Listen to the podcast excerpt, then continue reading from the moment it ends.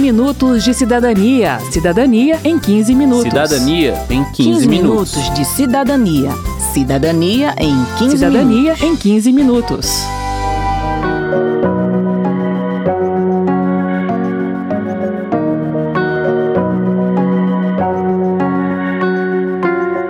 Aposto que você já sabe em quem vai votar para presidente e que, se não sabe ainda, está analisando com cuidado as opções.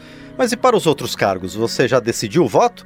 Já parou para pensar em quem votar para deputado, para senador ou em como escolher o melhor candidato? Se não parou para pensar, pare agora e fique ligado neste 15 minutos de cidadania. Eu sou Verônica Lima. E eu sou Márcio Aquiles Sardi.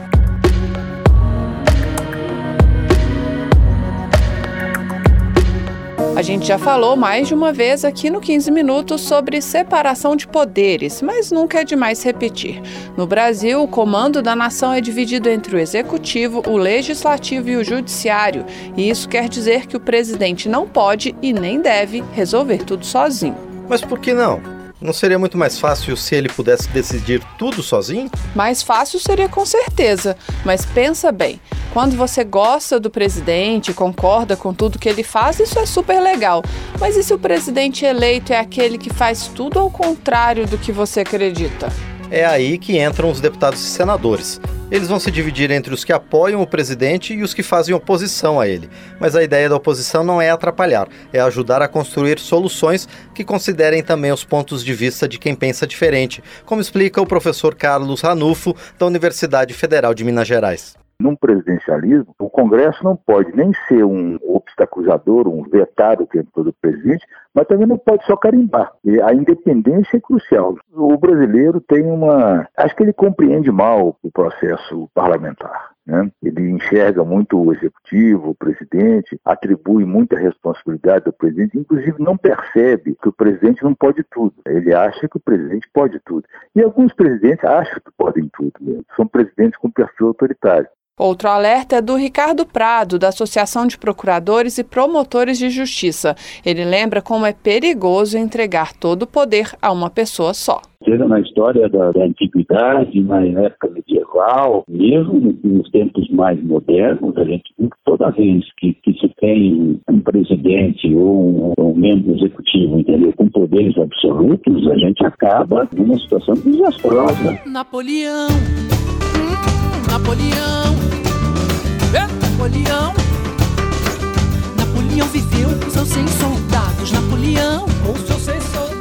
Outra boa razão para você dedicar mais tempo à escolha de seu candidato a deputado federal é a seguinte: o presidente da Câmara é o segundo nome na lista sucessória do país, ou seja, na ausência do presidente e do vice-presidente do Brasil, quem ocupa o cargo é o presidente da Câmara. Ainda que esse papel seja exercido apenas de forma pontual, há na nossa história, diz o professor Carlos Ranulfo, episódios marcantes da atuação do presidente da Câmara como presidente da República.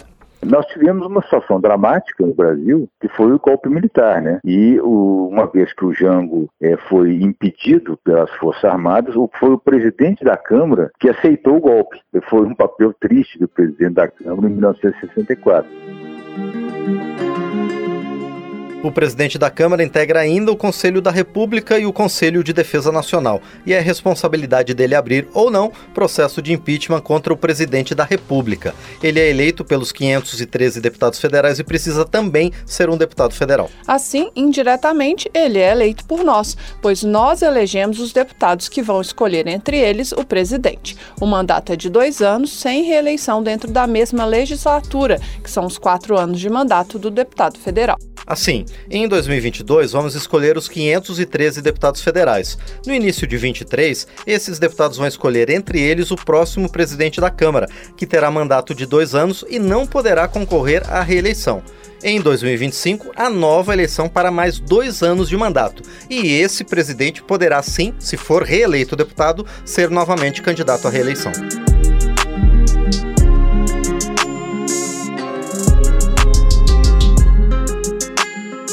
Bem, além das atividades esporádicas, como substituir o presidente da República, o presidente da Câmara tem uma função mais corriqueira, mas super importante e com grande impacto sobre a vida do país: decidir quais projetos vão ser colocados em votação. Existem projetos que têm prazos específicos para ser votados, como medidas provisórias e projetos de lei com urgência decretada pelo presidente da República.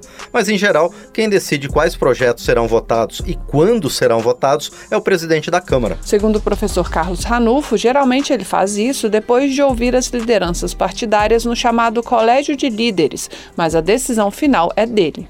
Na prática, o Colégio de Líderes é um conselho consultivo. É, é bom o presidente da Câmara ouvir, porque aí ele vai ter mais ideia de o que é consensual, o que não é, de onde é que estão as divergências, mas ele não é obrigado a ouvir. O Colégio de Líderes é o grupo de deputados que lideram seus partidos e mais alguns blocos de atuação na Câmara, como a base de governo e de oposição. Se o equilíbrio de forças for desfavorável ao presidente da República, ou seja, se a oposição ao governo dentro do Congresso for maior do que a sua base de sustentação, o presidente não vai conseguir implementar as mudanças que defendeu durante a campanha eleitoral. E é por isso que a escolha do candidato ou da candidata à Câmara e ao Senado é tão importante quanto a escolha do candidato ou candidata à presidência da República. Se a maioria dos parlamentares não tiver compromisso com o projeto de país que o presidente defendeu nas eleições, dificilmente as mudanças necessárias para se alcançar esse novo país serão realizadas. Por outro lado, se você não votou no presidente eleito e gostaria de ver o país trilhando outros caminhos, o parlamentar que você elegeu vai tentar fazer com que suas ideias sejam ouvidas e, se possível, implementadas, ainda que parcialmente. Afinal de contas, o presidente é eleito com a maioria dos votos e não com a totalidade. Os eleitores vencidos nas urnas precisam ter seus direitos respeitados e seus pontos de vista ouvidos. Quem faz isso são os partidos de oposição, como explica o cientista político e âncora de plenário da Rádio Câmara, Carlos Oliveira. O papel da oposição é esse, né, de fazer pressão para que os projetos de lei não sejam sempre 100% do jeito que o governo quer. Quando a oposição age utilizando as regras do jogo democrático dentro de um, de um congresso, fazendo obstrução, por exemplo, ela está tentando mediar, ela está tentando buscar a possibilidade de colocar alguma coisa dela, do projeto que a oposição pensa de país, dentro daquela política pública. Ela nunca vai conseguir totalmente aquilo que quer, mas um pouquinho aqui, um pouquinho ali faz parte, portanto, desse processo de construção da legislação. A negociação, portanto, é parte essencial da democracia e etapa importante do trabalho dos parlamentares. Ela não deve ser confundida com corrupção nem com troca de favores, desde que feita às claras em defesa de interesses legítimos de grupos sociais, ao invés de interesses privados de alguns indivíduos. Carlos Oliveira dá o exemplo. Um, o empresário dono de planos de saúde, por exemplo, ele tem direito de conversar e pedir para que o deputado ou a deputada defenda algum posicionamento dentro de um, uma política pública. Só que as pessoas que não são empresários as pessoas comuns, representadas por alguém, por exemplo, a comunidade LGBT, por exemplo, ela tem direito também de negociar uma inclusão de alguma coisa no texto, e isso tem que ser transparente. Todo mundo tem que ver isso às claras. É assim que funciona para que você tenha uma democracia que represente o todo da população, não só um segmento. O ideal, portanto, é que mais grupos sociais tenham representantes no Congresso, para que levem seus pontos de vista para dentro do debate parlamentar. Isso a gente consegue com o nosso voto. Agora é nossa vez, quem tem mais de 16. Vai lá e mostra o seu valor. Pega seu título de eleitor. Nossa hora tá chegando. Pro Brasil mudar, melhorar. Pode ir para. Só votando, só votando. Tá bom, né? Acho que já deu para ficar claro que escolher o presidente e esperar que ele resolva tudo sozinho não dá certo, né? O legislativo tem um papel democrático muito importante na condução do país. Mas você sabe a diferença entre deputados e senadores? A primeira é o tempo de mandato. O deputado fica no cargo por quatro anos, o senador fica oito. Os deputados representam a população, por isso o número de cadeiras para cada estado muda de acordo com o tamanho da população daquele estado. São Paulo tem 70 deputados federais, enquanto o Distrito Federal, por exemplo, tem oito. O Senado, que representa os estados, tem três representantes para cada um, independentemente do tamanho da população. O Senado tem algumas funções a mais. Quando o presidente indica uma pessoa para um cargo importante, como embaixador ou ministro do Supremo, os senadores precisam dizer se concordam ou não com aquele nome. E são eles que julgam o próprio presidente em caso de impeachment.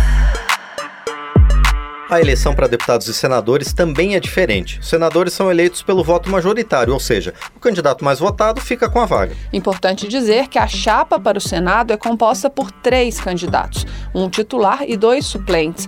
Vale a pena conhecer os três, porque se durante o mandato o titular sair para ocupar um cargo de ministro, por exemplo, o suplente vai ocupar o seu lugar no Senado.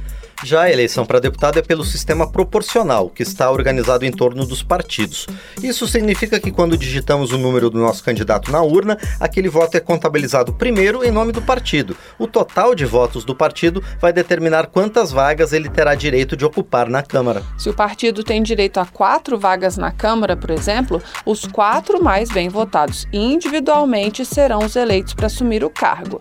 Mas em 2022 tem uma regra nova. Para garantir a vaga, o candidato também precisará ter um número mínimo de votos registrados em nome dele.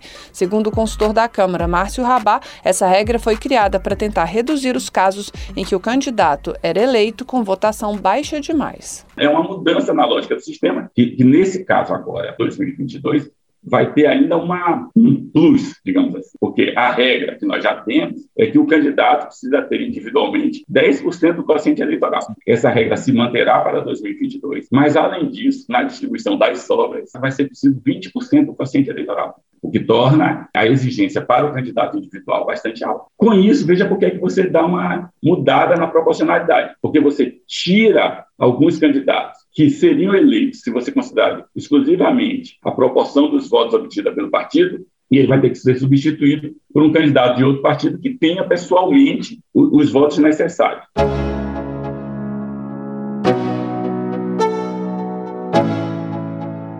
Em alguns momentos, Câmara e Senado atuam em conjunto em sessões do Congresso Nacional, mas a razão principal para a existência de duas casas é parecida com a razão para termos mais de um poder. Uma casa vai revisar o trabalho da outra, apresentando, quando for o caso, pontos de vista diferentes. Para uma proposta virar lei, ela precisa passar pelas duas casas. Geralmente, o processo começa na Câmara. Depois de aprovado, o projeto vai ao Senado, que pode concordar ou discordar da proposta. Se ele concordar, o projeto segue para o presidente da República. Se o Senado discordar, volta para a Câmara. Aí a Câmara pode aceitar as mudanças do Senado ou não. De qualquer jeito, quando chega ao presidente, ele pode concordar com os parlamentares e transformar a proposta em lei ou pode vetá-la. Nesse caso, o Congresso, em conjunto, conjunto pode derrubar o veto do presidente, fazendo com que a proposta vire lei da forma como foi aprovada pelos parlamentares.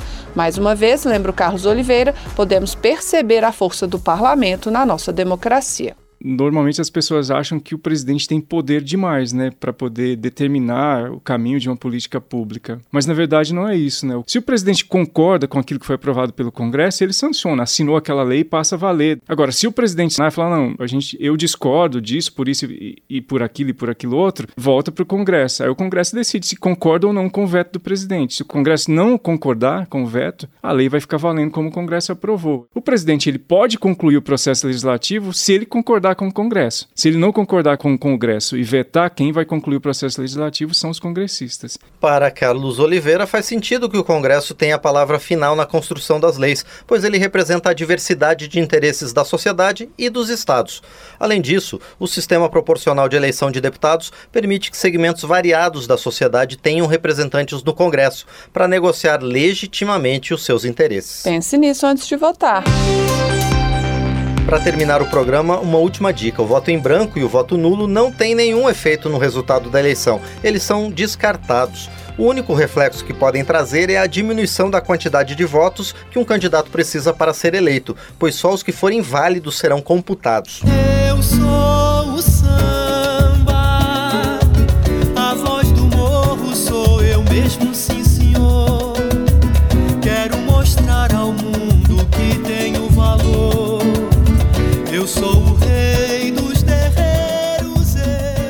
Termina aqui o 15 Minutos de Cidadania, que teve produção de Cristiane Bake, reportagem e texto de Verônica Lima, trabalhos técnicos de Newton Gomes, edição de Márcio Aquiles Sardi, apresentação de Verônica Lima e de Márcio Aquiles Sardi.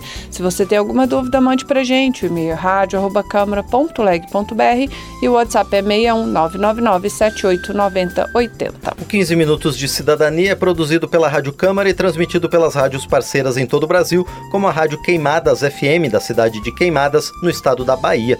Você pode conferir todas as edições do programa no site radio.câmara.leg.br e no seu agregador de podcast preferido. Boa semana, até o próximo programa. Até lá. 15 minutos de cidadania. Cidadania em 15 minutos. Cidadania em 15, 15 minutos. minutos de cidadania. Cidadania em 15 Cidadania minutos. em 15 minutos.